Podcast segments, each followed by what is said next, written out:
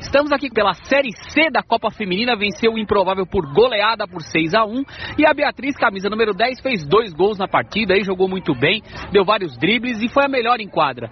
Bia, o que, que você pode falar aí da classificação do seu time para a decisão da Série C e você aí, a craque do jogo com dois gols na partida? Meu, primeiramente, né, agradecer a Deus por esses dois golzinhos.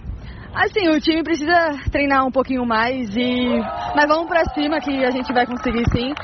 Vamos tentar ganhar essa final e dar o melhor dentro de campo. Beleza, então, parabéns. Valeu.